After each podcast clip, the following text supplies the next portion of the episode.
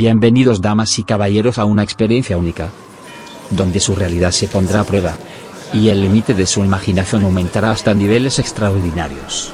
Tengan cuidado y tomen asiento, la segunda estrella a la derecha. Está a punto de comenzar.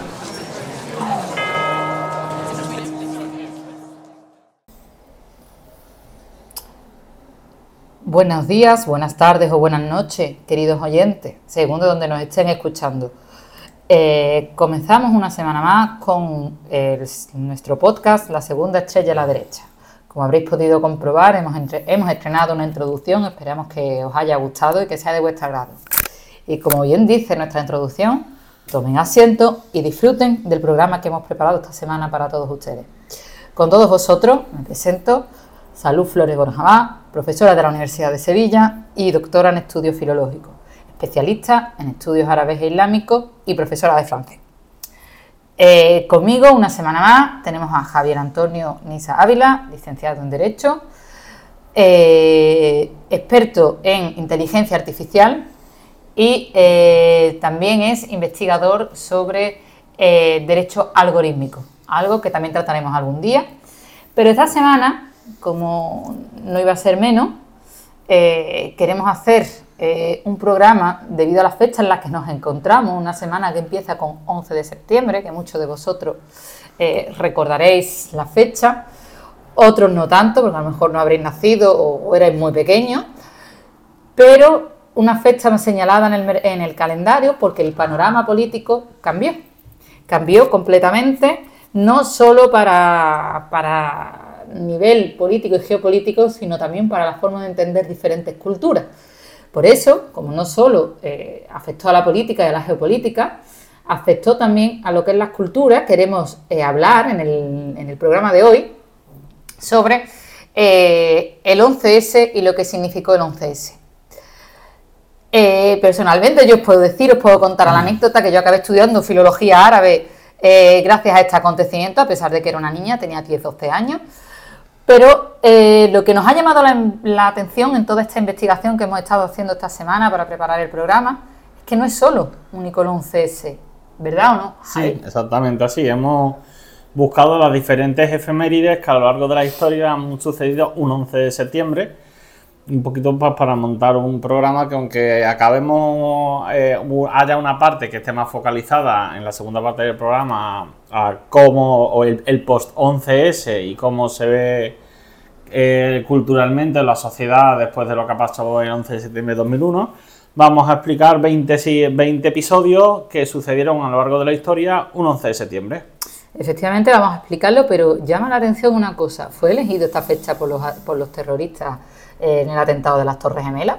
A lo mejor no fue casualidad. Las casualidades muchas veces no existen y puede estar señalada por esta historia. ¿Qué opinas, Javi? Yo creo que realmente no es un tema que sea al azar. Yo creo que han escogido esta fecha, no, sabemos el por qué ni las circunstancias, pero yo creo que después de lo que vamos a ver, eh, hay muchas efemérides, hay muchas situaciones que se han dado a lo largo de la historia y han sucedido en 11 de septiembre. De hecho, exactamente esa fue nuestra idea inicial, investigar sobre el 11S y nos hemos encontrado con las efemérides.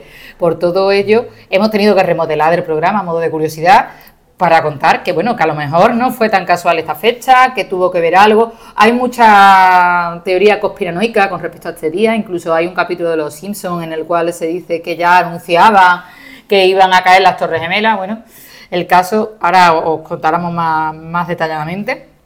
Sí, es verdad que yo he tenido la oportunidad personalmente de estar en el Museo de la Zona Cero. Estuve, bueno, la fecha a lo mejor no fue la más indicada. Coincidió con mi estancia en la Universidad de Harvard, que fui a pasar la Navidad a Nueva York. Para los que no lo sepan, la Universidad de Harvard se encuentra en Massachusetts, eh, concretamente en Boston.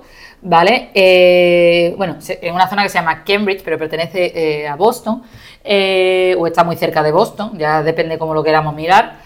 Es verdad que está muy cerca, está a cuatro horas en autobús, entonces yo decidí pasar la Navidad, fecha, las vacaciones de Navidad, pasarlas en Nueva York y el día 28 de, perdón, el 24 eh, de diciembre, es decir, plena Nochebuena, a mí no se me ocurre otra cosa que irme a ver el museo. Yo lo recomiendo que lo, que lo vean, puesto que es verdad que a pesar de que Estados Unidos tiene mucho por donde mirar y muchas historias que a lo mejor habría que analizar, Eh, es cierto que a sus víctimas no las olvida, es cierto que es un hecho que lo sigue recordando y si tienen la oportunidad de, ir al museo, es verdad que se tiene que, mentalizar uno antes de ir. Yo lo pasé muy mal personalmente, eh, pero si nos mentalizamos y vamos, podemos ver cómo eh, no lo olvida el país y cómo la gente lo venera y, lo ve de, una manera curiosa. es algo que, que a mí me llama la atención porque aquí tuvimos en España un atentado similar y la verdad que creo que está un poco olvidado. No sé qué opinas, Javi. Sí, yo creo que sí, que el, atentado de España se ha quedado un poco ahí, no olvidado, porque los españoles evidentemente no lo vamos a olvidar, pero sí de un punto de, vista mediático internacional como tantos otros ataques como pasa con el de con el Reino Unido y otros y otros y otros pues, similares, ¿no? Yo creo que es que el 11 realmente no se olvidado porque fue el primero de todos y fue el más espectacular de, de ellos en entenderme, ¿vale? Entendernos desde ese punto de vista. Bueno, me llama la atención cuando estuve en el museo, también me acuerdo haberlo visto en la tele, pero eh, repito, yo tenía 10, 12 años, me encontraba en casa mi abuela cuando vi eh, toda la historia de, de que se, se, eh, se, estrelló el avión en la torre y demás, estábamos celebrando el, aniversario de mis abuelos, por eso digo, yo era, yo era una niña eh, entonces yo, claro, yo recuerdo partes y reía cosas que no recuerdo porque no las entendía, ¿no? Pero sí es verdad que cuando vuelvo a verlo todo en el museo, a mí me llamó la atención que esto sí es verdad que él acaba de decir que Estados Unidos no olvida a sus víctimas, pero sí es verdad que tienen cosas para hacerse un poco mirar, ¿no? A mí me llama la atención que se estrella el primer avión y la gente sigue trabajando. Eh, disculpa. Sí, eso es algo mm, bastante curioso. O sea, se, estrella un avión y seguimos trabajando. Yo creo que se estrella un avión a mí, por ejemplo, en la universidad. y yo salgo corriendo por, lo, por la primera puerta que veo. Yo no me quedo allí a esperar. Uy, se estrella un avión. Voy a seguir con mis clases, voy a seguir preparando un artículo para tal. La verdad que te digo que yo salgo corriendo. Pero corriendo de a mí no me pilla ni Cristo allí metido, de verdad. Es algo que, que a mí me llamó mucho la atención. Bueno. Pues el ataque del 11 de septiembre, aquí estamos hablando, no sé si alguno de vosotros lo habréis vivido o no, yo, mucha gente lo vivimos y lo vimos por televisión y lo seguimos al minuto a minuto, que para mí fue sorprendente a nivel comunicativo. Eh, si es verdad que es un atentado que surge el 11 de septiembre de 2001 y eh, es el mayor ataque terrorista que Estados Unidos sufrió en, la historia. ¿no? Eh, un avión impacta sobre las Torres Gemelas o sobre una de las torres, podéis verlo, las imágenes están colgadas por internet, ¿vale? Y eh, posteriormente sobre otra eh, torre. Curiosamente, también impacta eh, sobre el Pentágono, ¿vale? El Pentágono que todo el mundo mm, sabe que está en Washington, Washington DC, y las consecuencias fueron miles de vidas perdidas. Aquí recalco lo del tema del museo, en tanto que yo sé que lo pusieron en la tele, me suena a mí, desde la gente tirándose de la torre para abajo porque ya lo tenían todo perdido, y las conversaciones con que llamaron, las víctimas que iban en el avión, llamaron a sus familiares para repetírselo. Pero cuando yo lo escuché en, el Museo de la Zona Cero, tengo que decir que a mí me sorprendió mucho, más que cuando era pequeña porque eh, a lo mejor mi nivel de inglés obviamente habrá aumentado, eh, además tengo la posibilidad de hablar árabe, entendía lo que se estaba diciendo y a mí hay una conversación de una mujer que me llamó mucho la atención en la cual eh, llamaba a su marido y le decía que quería mucho a su hijo, que a él no lo iba a olvidar y que por favor que rehiciera su vida, que ella ya no iba a estar. La verdad que a mí se me puso los pelos de punta, ¿no? De hecho, yo hubo una parte que había un documental final que no llegué a verlo. Mm, con eso lo digo todo. Es muy duro, pero también es verdad que es necesario verlo y necesario de ser consciente de lo que pasó, porque muchas veces el estar en un lugar y el experimentar en un lugar en sí mismo es mucho mejor que leerlo en los libros. ¿vale? La experiencia creo que nos ayuda. Los libros son necesarios, por supuesto, los artículos también, pero el verlo creo que no, nos ayuda. Como he dicho, es uno de los eventos más trágicos ¿vale? de, la, de la historia contemporánea. Eh, y eh, este eh, atentado terrorista fue realizado por el grupo terrorista Al-Qaeda, Al-Qaeda en árabe, que significa la base, por si alguien tiene curiosidad, concretamente la palabra gramática Al-Qawaid viene de la misma raíz, mm, para que nos hagamos una idea. Y, como he dicho, dos aviones fueron secuestrados y se estrellaron, ¿no? se estrellaron en las torres y también en el tentáculo en el Pentágono. Eh, el, que se estrella en el Pentágono precisamente es el, vuelo 93 de United Airlines. Eh, eh, se estrelló perdón, el vuelo 93 de United Airlines se estrelló en Pensilvania, es decir, que hubo un cuarto avión que se estrella ahí, un poco de como que no quiere la cosa, es decir, que el atentado tenía eh, idea de ser más grande. Y eh, este eh, atentado terrorista atentó también sobre los valores fundamentales de libertad y, y democracia, puesto que supuso un cambio bastante radical. Entre otras cosas, destaca cómo los ciudadanos se unieron todos para intentar rescatar a la, gente y ayudar a los afectados. A ver, ya acabo de decir que había gente que se tiraba de la torre y en un principio estaban eh, trabajando. ¿Por qué? Porque cuando se estrella el primer avión todo el mundo pensaba que era un accidente. Nadie se plantea que es eh, un atentado terrorista ni que nada eh, va a pasar y que no va a haber ningún tipo de problema. entonces, claro, se intenta en un primer momento salvar a la gente que está por encima del avión. Puesto claro, eso sale ardiendo, entonces la, por encima del avión intentan rescatarlo y en consecuencia eh, mm, existe ese problema que, eh, que se estrella otro avión. Entonces, claro, la gente intentó moverse. Hay que decir que se, cayeron las torres, pero debajo había un hotel, que eso creo, yo no recuerdo cómo lo explicaran en la tele, no sé Javi si tú recuerdas lo del hotel de abajo. Lo del hotel de abajo, algo recuerdo, sí, algo se explicó. Que, eres algo mayor que yo, no sé si... Sí, algo se explicó, el hotel que, bueno, estaba al lado, más que abajo, o sea, había un hotel que estaba Sí, estaba al lado y ese hotel se desalojó. Es que yo me acuerdo de, por ejemplo, cuando, cuando estaba en el, en el museo, de ver los zapatos de los niños eh, que estaban alojados en el hotel, eh, las, las, llaves de las habitaciones, que algunas quedaron allí metidas, y es algo que yo bastante eh, recuerdo en toda esta historia del museo. Es verdad, como digo, yo repito, yo era una niña, hay cosas que no me acuerdo, pero sí es verdad que que el, que el museo sí lo vi. Sin embargo, sí recuerdo a la gente tirarse de la torre para abajo, eso sí me acuerdo. Sí, sí, eso, no eso sí me llamó la atención cuando yo era pequeña. No sé si... Sí, eso me acuerdo que también porque ya me cogió con, ya, en la universidad y sí, sí, de ese momento me acuerdo perfectamente. Claro, mm, aquí va a funcionar mucho las edades, digo, mm, depende de la edad que tengas, recordaréis más, recordaréis menos y lo veréis de una manera o lo veréis diferente.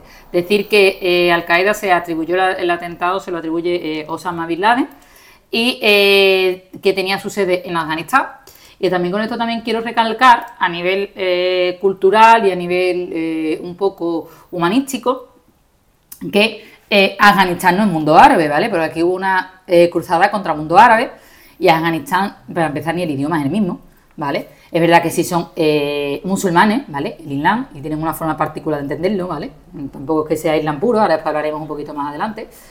Eh, no tiene mucho que ver, pero bueno, sí es verdad que supuso un cambio también en lo que es la, estética árabe de algún modo.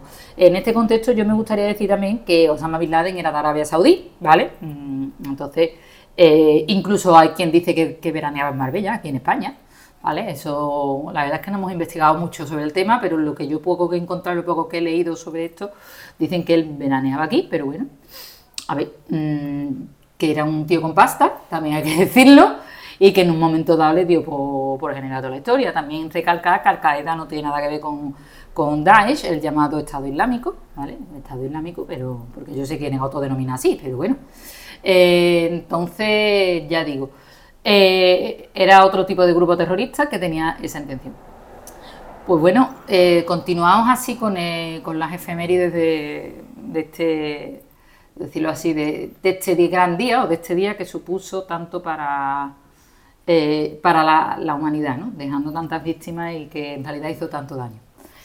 Eh, ¿Qué más nos puedes contar, Javi? Bueno, pues eh, el 11 de septiembre de 1973 fue el golpe militar de, Chile. las Fuerzas Armadas chilenas, lideradas por el general Augusto Pinochet, evidentemente conocido por, todos, unos en vida, otros ya porque la, la habréis recordado ya fallecido en los libros de historia llevaron a cabo un golpe de Estado que derrocó al gobierno democrático de Salvador Allende. Este evento eh, marcó el inicio de la dictadura de Pinochet en Chile, que duró hasta 1990, duró 27 años, y fue caracterizado por las violaciones de los derechos humanos y la represión política.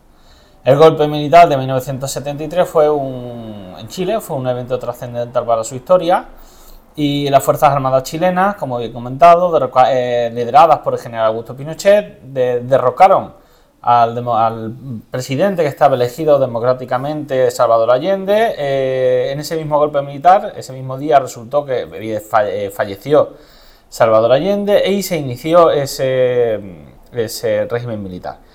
El golpe tuvo un profundo impacto en la sociedad chilena, dejó cicatrices que aún se sienten y se caracterizó por la represión política, la persecución de opositores y la violación de derechos humanos.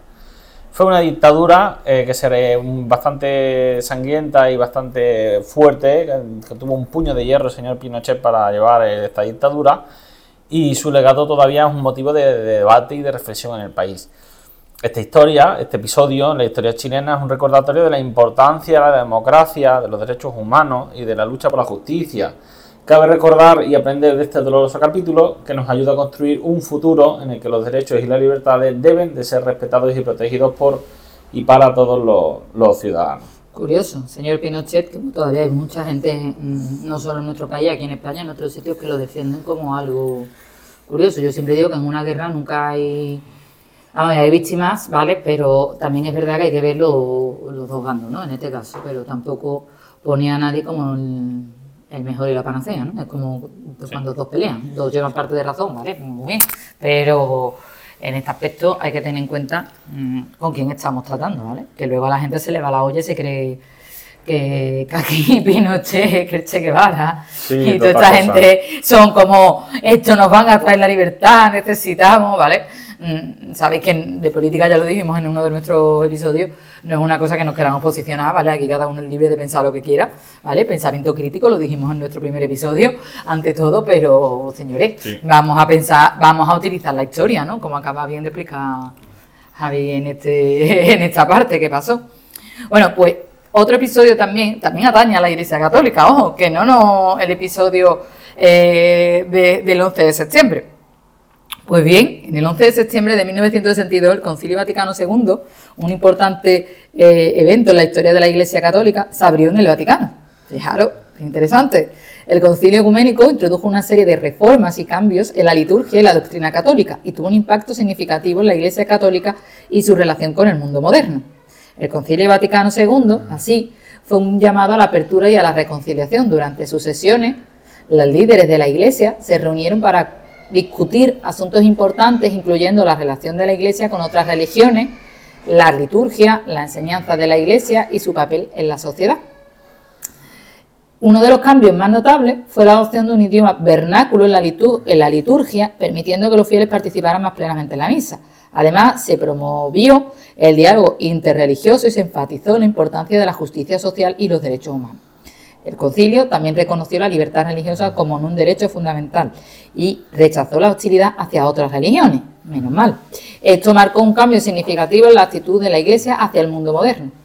En resumen, la apertura del Concilio Vaticano II en 1962 fue un momento crucial de apertura y adaptación para la Iglesia Católica, promoviendo la, reconciliación, el diálogo y participación plena de los fieles de la vida de la Iglesia. Fue un paso importante hacia una Iglesia más inclusiva y, en sintonía con los desafíos de la era moderna. Es decir, esta fecha fue significativa, puesto que podemos conocer la Iglesia eh, como la conocemos en día. Es verdad que hace mucho tiene que mejorar muchísimo la Iglesia católica en muchos aspectos eh, y en muchas cuestiones, pero sí es verdad que se consigue un avance. Por lo menos ya no tenemos hostilidad contra el resto. De hecho, eh, la Iglesia católica, si tenemos en cuenta, podemos ver que contra otras religiones a día de hoy no existe esa hostilidad, aunque haya algún fumba por ahí que quiera buscarla. Insisto, mm, las religiones en su, en, su primer momento, cuando surgen, lo primero que buscan es la paz, nadie busca matarse con nadie, ¿vale? Eso tenemos que tenerlo en cuenta, ¿vale? Pero la Iglesia Católica supuso ese aperturismo. Insisto, todavía le queda mucho por hacer, ¿eh? que esto no es la panacea, estamos hablando del 62, que fue hace, mm, hace varios telediarios, como quien dice, ¿vale? Mi madre, de hecho, nació en el 62, todo hay que decirlo, y mi padre en el 63, entonces estamos hablando de hace unos 61 años, que esto fue hace nada. ¿Vale? Y como dice bien el refrán, las cosas de palacio. No despacio. Eh, ahora, damas y caballeros, eh, les invitamos a transportarnos hasta el año 1941, un momento crucial en la historia de los Estados Unidos y del mundo porque en este año se llevó a cabo un acontecimiento de gran significado que ahora veréis con qué va a enlazar, que es la inauguración del Pentágono. Evidentemente el Pentágono se inauguró un montón de veces, ¿no? Pero en este caso la más significativa, porque fue realmente la inauguración real, fue el 11 de septiembre de 1941. El 11 de septiembre de 1941 se inaugura el Pentágono, que es la sede del Departamento de Defensa de los Estados Unidos. y fue oficialmente inaugurado en Arlington, Virginia. Y este edificio se ha convertido en un símbolo icónico del poder militar estadounidense y prácticamente casi de la Tierra. Este colosal edificio, con cinco anillos concéntricos de cada con cinco pisos de altura cada uno de los anillos, albergó a miles de personas dedicadas y alberga eh, a la defensa de la libertad y la democracia. Su arquitectura innovadora, su tamaño monumental representaban la importancia de la misión que se lleva en el Pentágono, que es proteger los valores fundamentales de la nación estadounidense. La inauguración del Pentágono marcó un hito en la historia de los Estados Unidos. Simbolizaba la determinación que tenía el pueblo estadounidense para afrontar los desafíos que se enfrentaba en un mundo en guerra.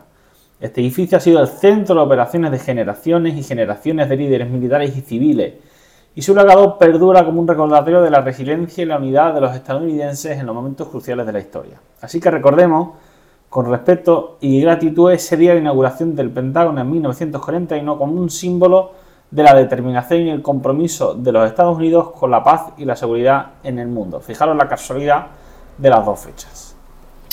Sí, curioso, pero más curioso es aún lo que viene a continuación. Es un tratado en Washington en 1978, ¿vale? Que ocurre el 11 de septiembre, ¿vale? Esta fecha, Israel y Egipto firmaron el Tratado de Paz de Camp David en Washington, D.C. Este acuerdo histórico puso fin a décadas de conflicto entre ambos países y estableció relaciones diplomáticas y económicas, lo que marcó un hito en los esfuerzos de paz en Oriente Medio. El Tratado de Washington fue firmado en 1978 y representa un hito importante en la historia de las relaciones entre las dos naciones, Israel y Egipto. Este tratado fue un paso polivalente hacia la paz en una región marcada por conflictos prolongados. En 1967 Israel y Egipto se enfrentaron en la Guerra de los Seis Días, un conflicto que dejó profundas heridas y tensiones. Sin embargo, en 1977 el presidente egipcio Anwar Sadat eh, Anwar Sadat eh, perdón, hizo un histórico viaje a Israel asentando las bases por el proceso de paz que culminaron con el Tratado de Washington. En este caso, yo lo estudié en la facultad y yo de decir en una asignatura que se llamaba Historia del Magreb Contemporáneo, que la daba el profesor Juan Antonio Pacheco Paniagua, y decía que eh, Sadat y e Israel habían hecho una guerra de mentirijilla para luego hacer un pacto entre ambos. Este, este señor, la verdad, que cuando explicaba la historia, creo que era bastante elocuente, aprendíamos mucho, yo creo, por su forma de contarla, y se me quedó esa anécdota de, bueno, hicieron una guerra de mentirijillas y tiraron para adelante, ¿no? Bueno, eh, este tratado, negociando bajo la mediación de Estados Unidos, estableció relaciones eh, diplomáticas entre Israel y Egipto y condujo a la retirada de Israel de la península del Sinai, que había ocupado desde la guerra. Además, el acuerdo incluyó compromisos de seguridad comerciales y de cooperación entre ambas naciones. El Tratado de Washington, por tanto, abrió la puerta a la, normalización de las relaciones entre Israel y sus vecinos árabes. Un hito de gran importancia en una caracterizada por conflicto. Fue un ejemplo de cómo el diálogo y la diplomacia pueden superar incluso las diferencias más profundas y llevar a la paz. Aunque todo esto siempre digo con la boca chica, porque tenemos que tener en cuenta la situación que tenemos entre Palestina e Israel. Es decir, muy bonito todo esto sobre el papel, pero debemos tener en cuenta lo que acabo de decir. Este tratado sigue siendo relevante hoy en día y, ya demuestra que a pesar de las dificultades hay como una posibilidad de paz cuando las naciones trabajan juntas con voluntad de compromiso, pero insisto, con la boca pequeña y siempre mirándole al ancho del embudo para, eh, para lo mismo, puesto que a pesar de que ha habido intentos de paz, Nada más que hay que ver la situación que tenemos en Gaza, ¿vale? Mm, esto es un poco para que hagamos reflexión que os estoy comentando. En este contexto, también por si queréis analizarlo un poquito, yo os recomiendo el libro del día que asesinaron al líder, escrito por eh, Najib Mahfouz. Bueno, yo os recomiendo toda la obra de Najib Mahfouz, ¿vale? Os la recomiendo. Simplemente os la recomiendo, pero este libro especialmente eh, podéis leerlo, que habla un poco de esta época un poco convulsa, ¿no? Es muy chiquitito, es muy finito, ¿vale? Está traducido al español podéis encontrarlo en cualquier librería, puesto que este señor fue premio Nobel. Eh, de hecho, fue premio Nobel el 13 de octubre de 1988, la fecha que tenemos de nuestro podcast. Eh, podéis mirarlo y si queréis, nos lo podéis comentar incluso, ¿eh? nos encantaría. Luego tenemos las redes y el correo. Exacto. Luego, posteriormente, fijaros la casualidad con lo que hemos hablado antes del golpe de Estado del señor Pinochet el 11 de septiembre de 1814, durante la guerra de la independencia de Chile, recuerdo 11 de septiembre de 1814, durante la guerra de independencia de Chile contra el dominio español, las fuerzas patriotas lideradas por Bernardo Higgins y José eh, de San Martín lograron la liberación de la ciudad de Santiago de Chile, marcando un paso importante hacia la independencia de Chile. La liberación de Chile en 1814 fue un momento trascendental en la historia de Chile y de América Latina, puesto que fue un periodo de lucha tenaz y de valentía en un hito por la independencia frente al colonialismo español. El 11 de septiembre de 1814, Chile se encontraba bajo control de las fuerzas realistas españolas, es decir, del rey de España, que habían restaurado el poder monárquico en España y estaban decididas a sofocar cualquier intento de independencia de sus colonias. Sin embargo, una serie de patriotas chilenos, liderados por figuras notables como José Miguel Carrera o Bernardo Higgins, no se rindieron ante dicha situación. El 5 de abril de 1818, la batalla de Maipú, cuatro años más tarde, las fuerzas patrióticas chilenas obtuvieron la victoria final y decisiva sobre los realistas, asegurando ya la independencia de Chile, que comenzó con la reconquista de la capital, como hemos comentado, el 11 de septiembre de 1814. Eh, esta liberación es un recordatorio de la determinación y del espíritu de, de, los pueblos que luchan por su libertad y su autonomía. Es un ejemplo de coraje y sacrificio que inspira a defender los ideales y los derechos que consideramos que son el, el, símbolo o un legado de, de libertad que creo que debemos de preservar y debemos de honrar. Bueno, en todo esto yo creo que también hay fechas interesantes para 11S que no son bélicas o, intentos de, generar disturbios, ¿no? Porque tenemos hablando el caso de la liberación de Chile. Tenemos por otro lado lo que hemos dicho, lo del Tratado de Israel, de vamos a hacer una paz de mentirijilla. Eh, el caso del 11 de septiembre. Llama la atención que eh, Beethoven, el gran Beethoven, nace también un 11 de septiembre. ¿Sabes? Bueno, eso es lo que dicen, ¿vale? Hemos encontrado respecto a esta fecha un poco de divergencia, ¿vale? Por un lado hemos visto que hay fuentes que dicen que el 11 de septiembre de 1770 y otros que dicen el 16 de diciembre de 1770. No sé, aquí juzguen ustedes mismos, mírenlo, eh, observenlo y si encuentran una fecha que sea diferente ya y nos quieren escribir, encantados de la vida, de verdad. Puesto que esta ha sido una de las efemérides más difíciles que hemos, que hemos eh, tenido que tratar puesto que estamos hablando de uno de los grandes músicos de la historia, ¿no? Eh, de hecho, sus composiciones incluyen sinfonías, conciertos para piano, cuartetos de cuerda y sonata, eh, y hoy en día seguimos escuchándola. Eh, lo que sí sabemos es que nació en Bonn, una ciudad alemana, entonces parte del Sacro Imperio Romano Germánico, y desde sus primeros años demostró un prodigioso talento musical, a pesar de enfrentar desafíos personales como la pérdida de audición en su vida adulta. Beethoven continuó creando obras maestras que conmovieron las, eh, los corazones de su época y las generaciones futuras. Quien tiene un don, tiene un don, señores. Esto no es voy a intentar mm, hacer, fabricarlo, nacemos con ello, punto. Eh, su legado musical es inmenso, eh, incluyendo sinfonías, sonatas para piano, cuartetos de cuerda y óperas que han dejado mm, una huella inmemorable en el panorama musical.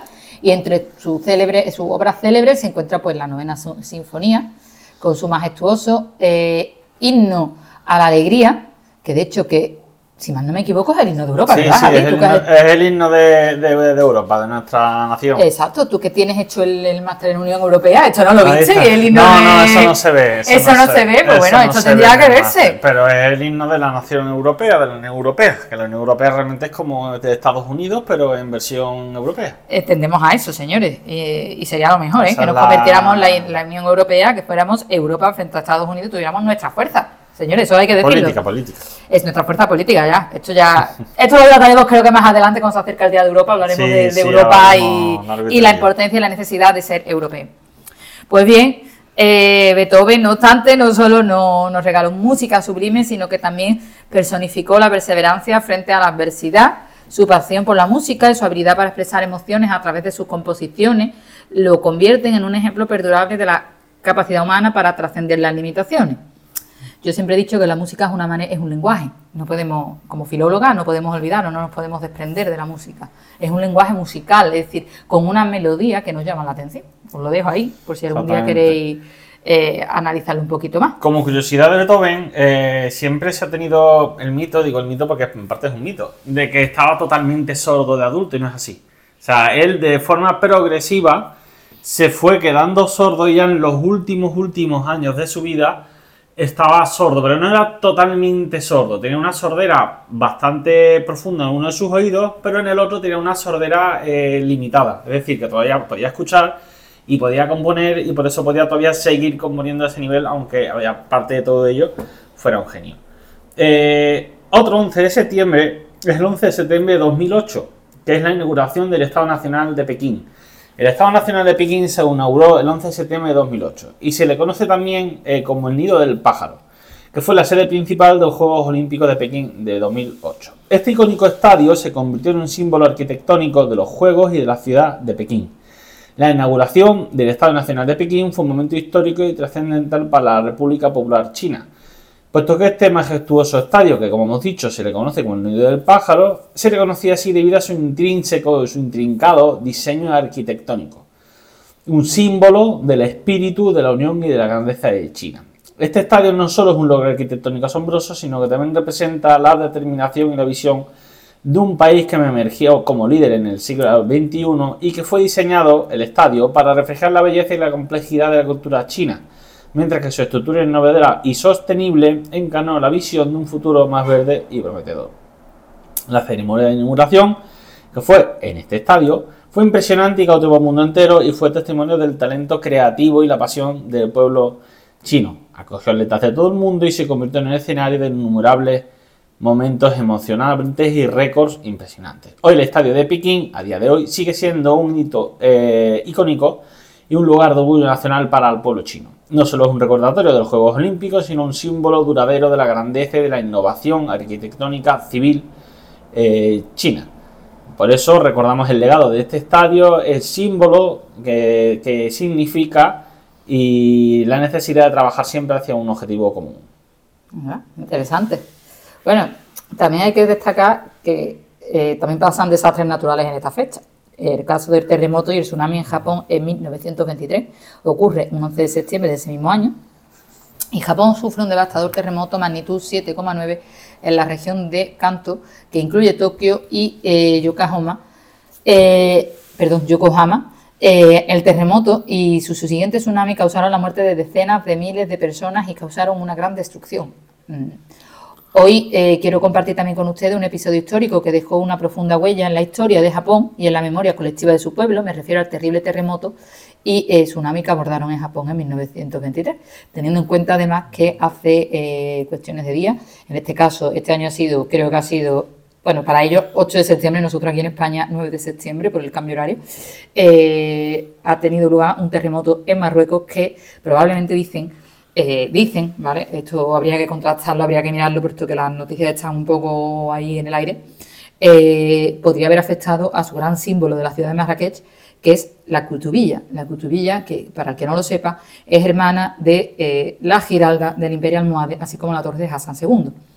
Para aquellos que no lo sepan, es decir, que estamos hablando del Imperio Almohade, que hace muchísimos años ya eso a nivel artístico, histórico, pero lo peor creo que la pérdida de vidas humanas y la desolación de la gente que, tiene que estar pasando. Así que eh, aprovechamos también para mandarle un fuerte abrazo y, para decirle que mucho ánimo y, mucho...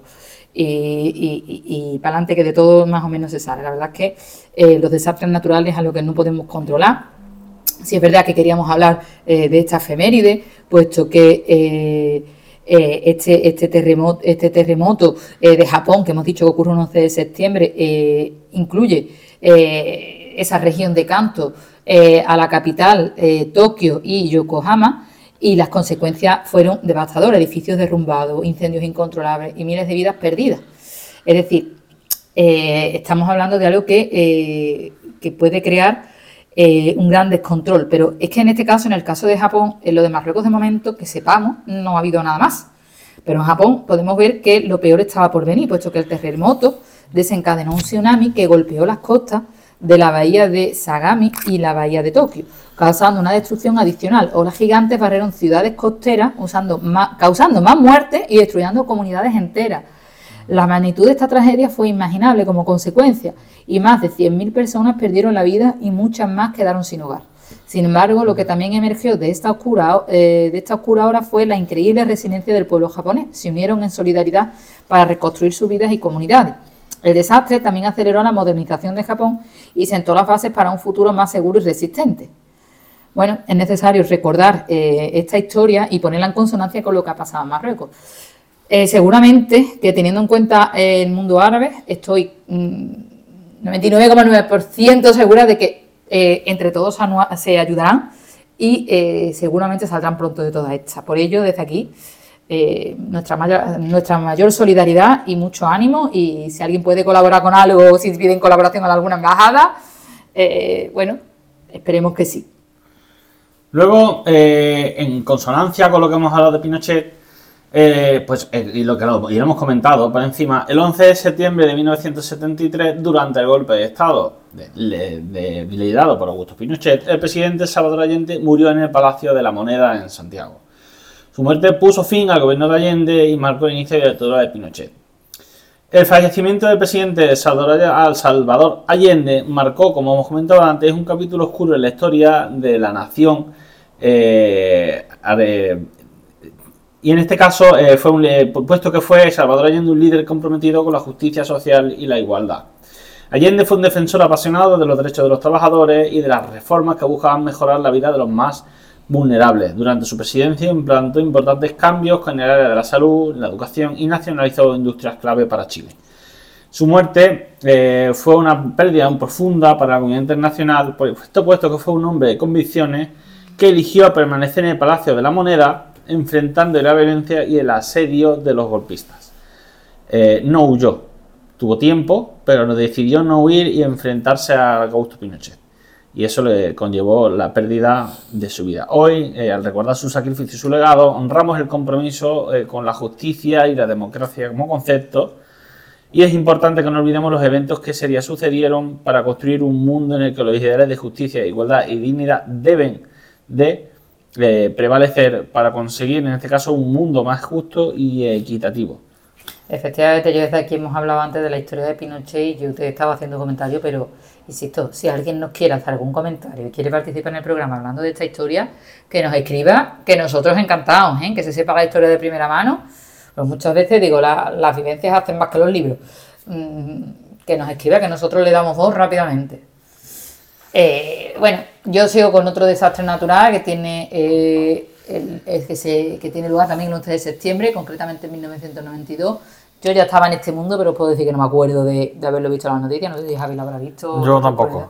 Es que hay tantas cosas que no. Ya hay cosas como bien, no me acuerdo. Uno no se acuerda. Vale, sí es verdad que lo hemos buscado cuando hemos estado haciendo la búsqueda y nos ha salido. Mm, vale, yo había nacido ya en el 92 pero coincide con nuestra querida Expo Universal aquí en Sevilla, coincide también con otros eventos, pero en España, eh, pero bueno, yo creo que estábamos, en Sevilla yo creo que estábamos entretenidos en esta. Sí, con en Barcelona con las Olimpiadas. Con las Olimpiadas, ¿no? Estábamos más entretenidos en otras cosas aquí en España, ¿sabes? Pero bueno, tiene lugar el huracán Iniki en Hawái, el 11 de septiembre de 1992 y una tormenta de categoría 4 azotó Hawái, causando daños significativos en las islas y dejando a miles de personas sin hogar. Fue uno de los huracanes más fuertes en golpear al archipiélago hawaiano en la historia moderna y eh, fue un evento devastador que dejó una profunda impresión en la historia del archipiélago hawaiano. El huracán de categoría 4, mm, uno de los más poderosos en tocar tierra en Hawái, causó una destrucción masiva y tuvo un impacto duradero en la comunidad local. Iniki tocó tierra en, isla, el 11, en la isla de Kauai el 11 de septiembre de 1992, llevando consigo vientos feroces, intensas lluvias y marejadas ciclónicas.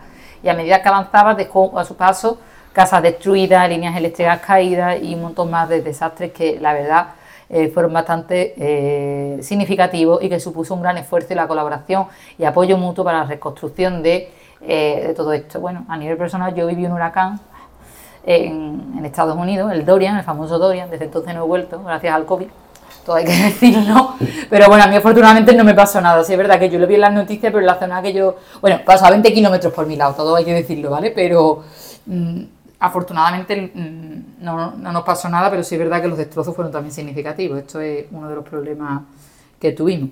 Bueno, también en este contexto del 11 de septiembre, cabe destacar eh, yéndonos un poco, que hemos estado en el continente americano, vámonos un poco al continente, bueno, ya no son Europa, pero bueno, está dentro del continente europeo. Es una noticia más alegre que no desastre, fallecimiento y guerra. Y guerra, es que parece como que este 11 de el 11 de septiembre está marcado por algo chungo, la verdad. Sí, un poquito, pero, mal rollo, sí. Sí, da un poco de fecha, no, fuera.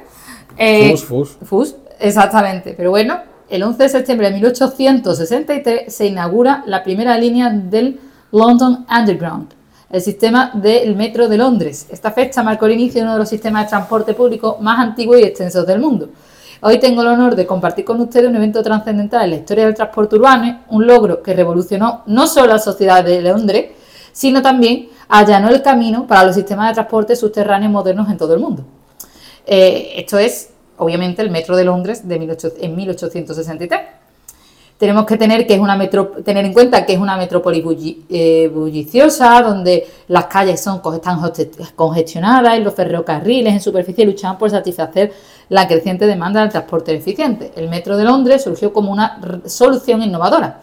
Así, el 10 de enero de 1863, eh, se abrieron las puertas a la primera red ferroviaria subterránea del mundo, cambiando para siempre la forma de los londinenses que se desplazaran a una ciudad. Es decir, vemos cómo se inaugura y cómo se va desarrollando. No tenemos que olvidar que estamos en pleno siglo XIX y estamos en plena revolución industrial, en enero del 63 lo que se inauguraron fueron las estaciones en prueba y fue el 11 de septiembre cuando se inauguró la primera línea completa. Exactamente, entonces esta maravilla de la ingeniería, porque la verdad es una obra eh, de ingeniería brutal que revolucionó el mundo, eh, es conocida como TÜV y, consistía en una, eh, es decir, en, inglés tube es como el tubo, ¿no? Pero es verdad que si vamos de eh, el mundo anglosajón y decimos tube, mucha gente, o el 90% lo asociamos a, tubo, no a tubo, perdón, a metro. Consistía en, una vía de 6 kilómetros que eh, conectaba las estaciones de Paddington y Farringdon. Los trenes, impulsados por vapor y diseñados de manera elegante por la brillantemente de Charles Pearson, eh, transportaban a los pasajeros bajo tierra, liberándolos de los desafíos del tráfico en la superficie. El Metro de Londres fue un éxito inmediato, sirviendo como modelo para los sistemas de tránsito urbano en todo el mundo, y su impacto en el crecimiento de Londres, tanto como ciudad y centro económico, no pudo ser exagerado. Eh, facilitó, por tanto, el acceso a empleo, redujo la congestión en la superficie y contribuyó al desarrollo a los vecindarios circundantes. Hoy en día, el Metro de Londres se erige como un símbolo icónico de innovación y planificación urbana. Ha crecido hasta convertirse en una red extensa, conectando a millones de personas a diario y desempeñando un papel vital en la vida cotidiana de los londinenses. Su rica historia y legado continúan inspirando a ciudades en todo el mundo en su búsqueda de un transporte público eficiente, sostenible y accesible. Por lo tanto, hay que reflexionar sobre todo esto, puesto que gracias a, toda esta historia hoy en día muchas ciudades tienen metro. Aunque yo de aquí hago un llamamiento, yo que vivo en Sevilla, por favor, necesitamos más redes de metro, no podemos tener una línea solo, no puede ser. no puede ser trencito de paseo de la feria, ¿eh? No puede ser un cacharrito de la feria, ¿eh? Estamos desde Sevilla. Eh, luego, el 11 de septiembre de 1821, Honduras se independizó de España como parte de las luchas por la independencia en América Latina, como decíamos antes, por ejemplo, en 1814, que fue Chile. Este evento marcó el inicio de su camino hacia la independencia y la formación de un nuevo país, nos referimos a Honduras. La independencia de Honduras de 1821 fue un momento trascendental en la historia de esta nación centroamericana, puesto que marcó su emancipación del dominio colonial español. Este acontecimiento este eh, simboliza la lucha incansable de un pueblo, en este caso por su libertad y su autodeterminación. Imagina un tiempo en el que Honduras, al igual que otras naciones de América Latina, estaba eh, bajo los dominios españoles durante muchos años los hondureños estuvieron luchando por su eh, liberación. Fue en esa fecha cuando Honduras, junto con otras provincias centroamericanas, declararon oficialmente su independencia de España. Este acto fue un acto valiente y decidido y el resultado de años de agitación política y deseos de libertad. La independencia no llegó, no obstante, sin desafíos. Honduras experimentó conflictos internos, enfrentamientos, pero finalmente su determinación prevaleció. Eh, supo, en este caso, y celebramos, por decirlo de alguna forma, el 11 de septiembre, cuando la independencia de Honduras se eh, sucedió. Bueno, está interesante, seguimos con los temas políticos del 11S, pero bueno, yo aquí quiero hacer llamamiento de que, eh, damas y caballeros, ladies and gentlemen, ¿vale? Me voy a ir, lo, hago en la referencia en inglés, puesto que eh, si nos trasladamos a 1862, un 11 de septiembre, marca el nacimiento de uno de los más renombrados y queridos narradores de historias estadounidenses, O. Henry, cuyo nombre real era William Sidney Porter, y eh, fue una imagen de, en el mundo de los siglos XIX, y que era un periodo mm, como acabamos de decir anteriormente, caracterizado por la industrialización y los cambios de la sociedad. Y eh, este señor, nacido en Carolina del Norte, comenzó su vida en una era tumultuosa y llegaría a convertirse en un, en un prolífero autor, autor conocido por sus cautivadoras historias cortas. De hecho, si buscan en internet short stories de Estados Unidos, les van a salir eh, el nombre de O. Henry. No sé si lo conocen o lo han estudiado. La verdad es que aquí no tenemos mucho mucha tradición de estudiar literatura extranjera, inglesa, ¿eh? no. inglesa no, pero no es inglesa, es estadounidense.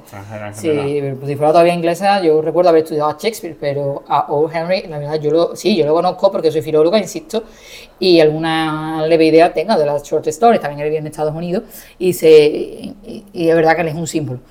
¿Vale? Eh, bueno, su vida fue trágicamente interrumpida en 1910, pero sí es verdad que nos dejó historias eh, célebres como El regalo de los Reyes Magos, eh, que siga siendo apreciada hoy en día por su atemporal mensaje de amor y sacrificio. Eh, y bien, bueno, eh, esa habilidad que él tiene para tejer historia y, que están llenas de ingenio y empatía hizo que se convirtiera en un autor bastante querido por, muchos por muchos lectores y que hoy día se siga recordando y se siga leyendo en las sociedades americanas, por decirlo de alguna manera. Luego nos encontramos eh, también otro 11 de septiembre, en este caso de 1836, con el nacimiento, eh, en este caso, eh, no, sí, con el nacimiento de la que sería Betty Ross, leyenda, porque cosió la primera bandera de los Estados Unidos con estrella y raya, que falleció en Filadelfia, en Pensilvania. En Pensilvania. Fallecimiento de Betty Ross marca un momento significativo en la historia de los Estados Unidos y su legado perdura hasta el día de hoy. Betty Ross fue una figura icónica, puesto que fue una costurera talentosa que confeccionó la primera bandera de Estados Unidos en 1776.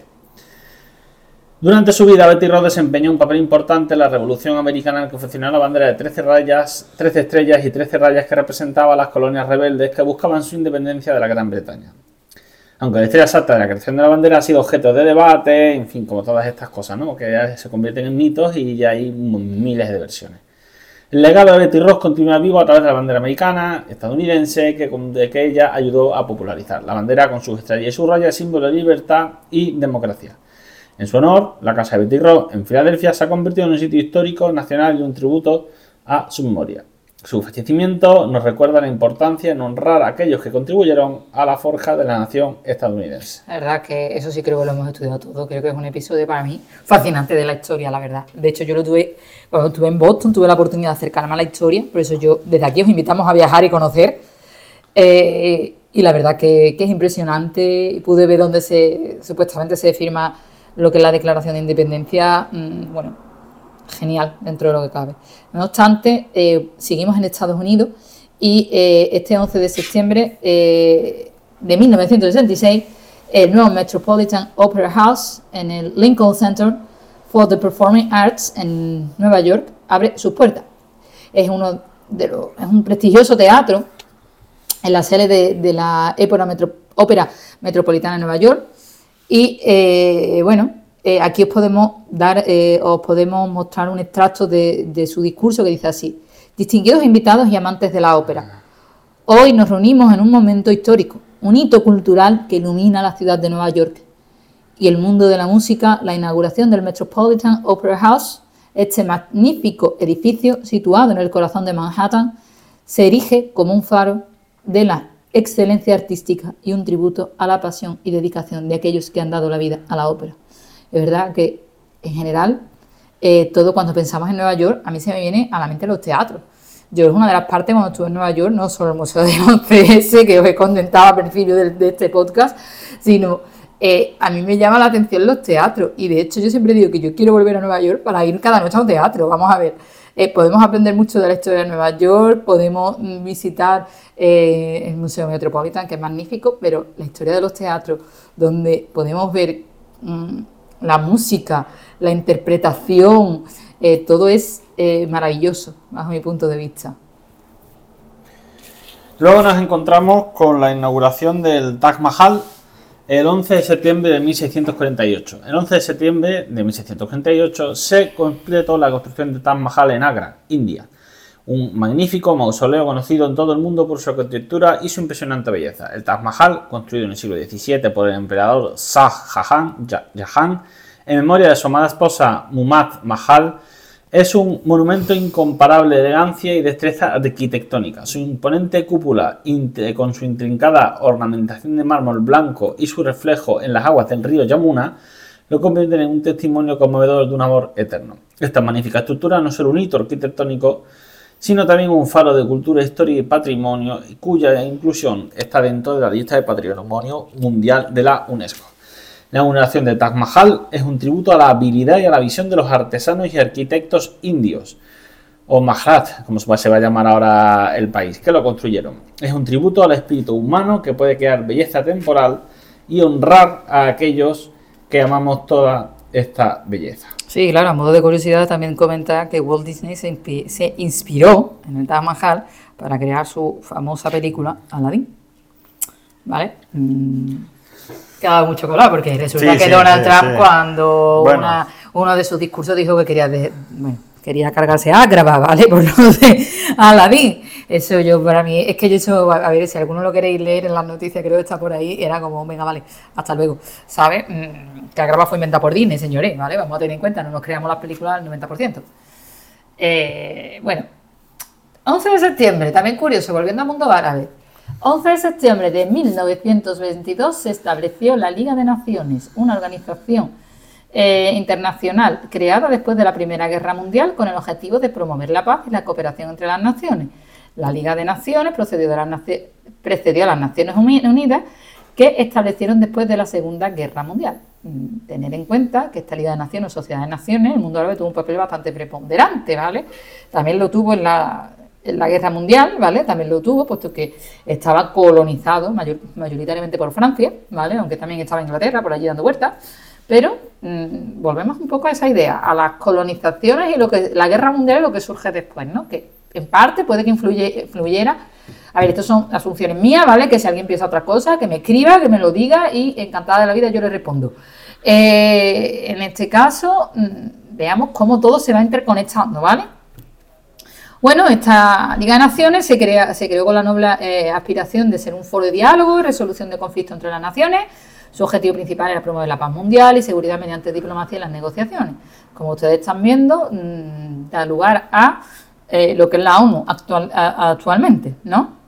Es decir, después de la Segunda Guerra Mundial mm, nos encontramos con ese organismo ahí de la ONU, que yo no sé qué función tiene exactamente, mucho promueve la paz, mucho promueve la paz, pero aquí estamos, en el mundo que estamos, ¿vale? Una guerra en Ucrania, tenemos la guerra de Siria que lleva desde 2011 goleando, Israel y Palestina, ahí los llevamos enfrentados desde que hemos comentado antes, en fin. También sería cuestión de que un día habláramos de la ONU detenidamente. Sí, yo creo que en el programa tenemos cabida todo y podemos, y podemos hacerlo. Luego, eh, en penúltimo lugar de las 20 efemérides, como la número 19, tenemos la apertura de la Universidad de Carolina del Norte. El 11 de septiembre de 1795, la Universidad de Carolina del Norte, en Chapel Hill, Estados Unidos, abrió sus puertas. Y es una de las universidades públicas más antiguas de los Estados Unidos, puesto que es una universidad pública, no privada. Eh, hoy nos complace llevarles a ese, a momento histórico de 1795, donde hace más de dos siglos, en un momento crucial de la historia estadounidense, se, creó, se fundó la institución académica en Chapel, en Chapel Hill. La creación de esta universidad marcó un hito en la expansión para el acceso a la educación superior de los Estados Unidos, puesto que era una universidad pública y contribuyó significativamente a la formación de generaciones líderes de académicos y de innovadores. Eh, la Universidad de Carolina del Norte se estableció para eh, generar o promover una visión eh, que proporcionara una educación de alta calidad a los ciudadanos de Carolina del Norte y del resto de los Estados Unidos. Y desde su fundación ha cultivado una tradición académica excelente y ha servido para el conocimiento y el progreso. Bueno, pues interesante, creación de una universidad, creación de cultura, de un templo de la sabiduría, como bien refería uno. Eh, bueno, eh, en este contexto, eh, la última es el inicio del sitio de, Leningrado, ¿vale? que durante la Segunda Guerra Mundial, el 11 de septiembre de 1941, comenzó la batalla de Leningrado, cuyo asedio comenzó el 8 de septiembre de 1941 y las fuerzas alemanas rodearon la ciudad de Leningrado, ¿vale? que hoy es San Petersburgo, no sé si alguno habéis visto la película Anastasia, ¿vale? Os lo dejo un poquillo en plan medio prueba, medio en serio, ¿vale? Para que situéis la ciudad. Eh, bueno, en la Unión, esta, pertenecía dentro de lo que era la, la, Unión Soviética, ¿no? ¿Vale? Marcando el comienzo largo y devastador del sitio de Leningrado, que duró casi 900 días y causó la muerte de cientos de miles de personas debido al hambre y a los bombardeos. Esta fecha, el 11 de septiembre de 1941, Stalin eh, envió eh, al general del ejército Georgi Chukov a, y a un grupo de reducidos de personal militar a la ciudad sitiada para hacerse cargo de la defensa y eh, sustituir al mariscal eh, Voroshilov, eh, el cual había demostrado una enorme incompetencia. Stalin decidió personalmente que eh, Zhukov y le dijo tome, no, tome esta nota y entréguesela a eh, Voroshilov. La nota decía simplemente a Voroshilov, el, G, el GKO ha designado al general, al general Tulov para el mando del frente de Leningrado. Bueno, la población de Leningrado se enfrentó a condiciones inhumanas, hambre, frío extremo y bombardeos constante- constantes, y la ciudad qued- quedó aislada del mundo exterior con el acceso a alimentos y suministros básicos severamente limitados. A pesar de esta desesperación, la resistencia y el espíritu del pueblo de Leningrado nunca flaquearon. Bueno, hay que tener en cuenta que, que la historia de Rusia ha sido movida, ¿vale? Que también podemos dedicar algo, ¿vale? Puesto que aquí se habla de Ucrania, pero es que la historia de Rusia ha sido movidita de toda la vida, ¿vale? Entonces, ya te digo. Bueno, en fin, ¿qué podemos decir de, de estas efemérides del 11, del 11S? Bueno, pues yo creo que con todas estas efemérides del 11S lo que podemos ver es que, en primer lugar, yo creo que no fue casualidad elegir el 11 de septiembre por lo- todo lo que estamos viendo, ¿no? Porque hay muchas efemérides muy importantes, sobre todo muchas asociadas con el Bueno, en, pueblo también, en estadounidense. España también tenemos historia del 11S. Sí, Tú sí. que eres nacido en Cataluña, Exactamente, tenemos- puedes decirlo. Tenemos la Diada Nacional de Cataluña, que eso ya podemos tratarlo en otra ocasión, puesto que ya nos hemos, Mm. hemos comido el tiempo. Y sí, sí, pasa que se ha visto empañada con el 11S, entre comillas, porque Sí, bueno, y evidentemente... la locura de algunos líderes Sí. catalanes, ¿no? Exactamente. Entonces yo creo que os hemos mostrado 20 efemérides, eh, todas muy diversas, todas muy curiosas y un poquito pues eso, para tener esa culturilla, Sí. como se dice vulgarmente, y ver todo lo que ha sucedido alrededor de, de esta fecha tan señalada y que muchas veces solo nos centramos única y exclusivamente en lo que sucedió el 11 de septiembre de 2001, por desgracia, en Estados Unidos. Cuando hay otros pueblos, otras naciones Sí, que pero yo creo, lugar de yo alegría, creo un que día- lugar de alegría de toda la historia, yo no hablo tanto de empañado, yo siempre he dicho que el 11 de, que, que estos locos terroristas, ¿no? Porque el mundo árabe cambió completamente y la visión que, que Occidente tiene del mundo árabe cambió por completo. De hecho, eh, en el atentado que hubo en Charlie Hebdo en 2015, eh, el periódico Al Watan eh, hizo unas caricaturas, como he comentado en alguna ocasión, yo soy experta en dibujo gráfico y caricaturas realizadas por la parte árabe eh, mostraron cómo eh, había cambiado todo a partir de las, 11 de las Torres Gemelas. Eh, creo que también esas caricaturas las rescató la BBC, podéis mirarlo en un artículo de la BBC, en el cual mm, ponía cómo el mundo occidental miraba al mundo árabe desde las Torres Gemelas de una manera diferente, ¿no? mostrando, como, mostrando a todos los árabes, a todos los musulmanes de una manera hostil, todos son terroristas, todos son malos y eso en realidad no es así. A ver, ¿qué musulmanes hay en la sociedad americana? Y Sí. eso lo podemos ver hasta incluso en el cine. No sé si habéis visto la serie de Miss Marvel, eh, en la cual la, la chica eh, es, ella, es, ella es musulmana, ¿vale? Vale que es una variante de la India, no es, no es árabe, y te lo explica muy bien la serie. Entonces, yo creo que eso es una de las cosas que hay que tener en cuenta, de las cosas negativas que ha dejado. Si es verdad que la unión del pueblo, todo el mundo juntos, unidos, creo que eso es, es bonito y la idea de recordar a las víctimas creo que es preciosa, que no debemos olvidar lo que pasó, ojo.